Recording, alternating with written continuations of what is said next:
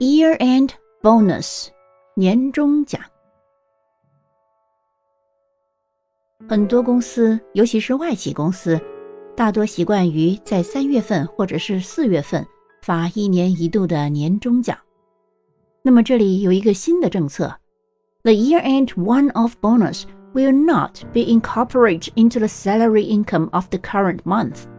这句话的意思是，全年一次性年终奖不并入当月工资薪金所得，and the policy of separate monthly taxation for the bonus will be extended to the end of 2023.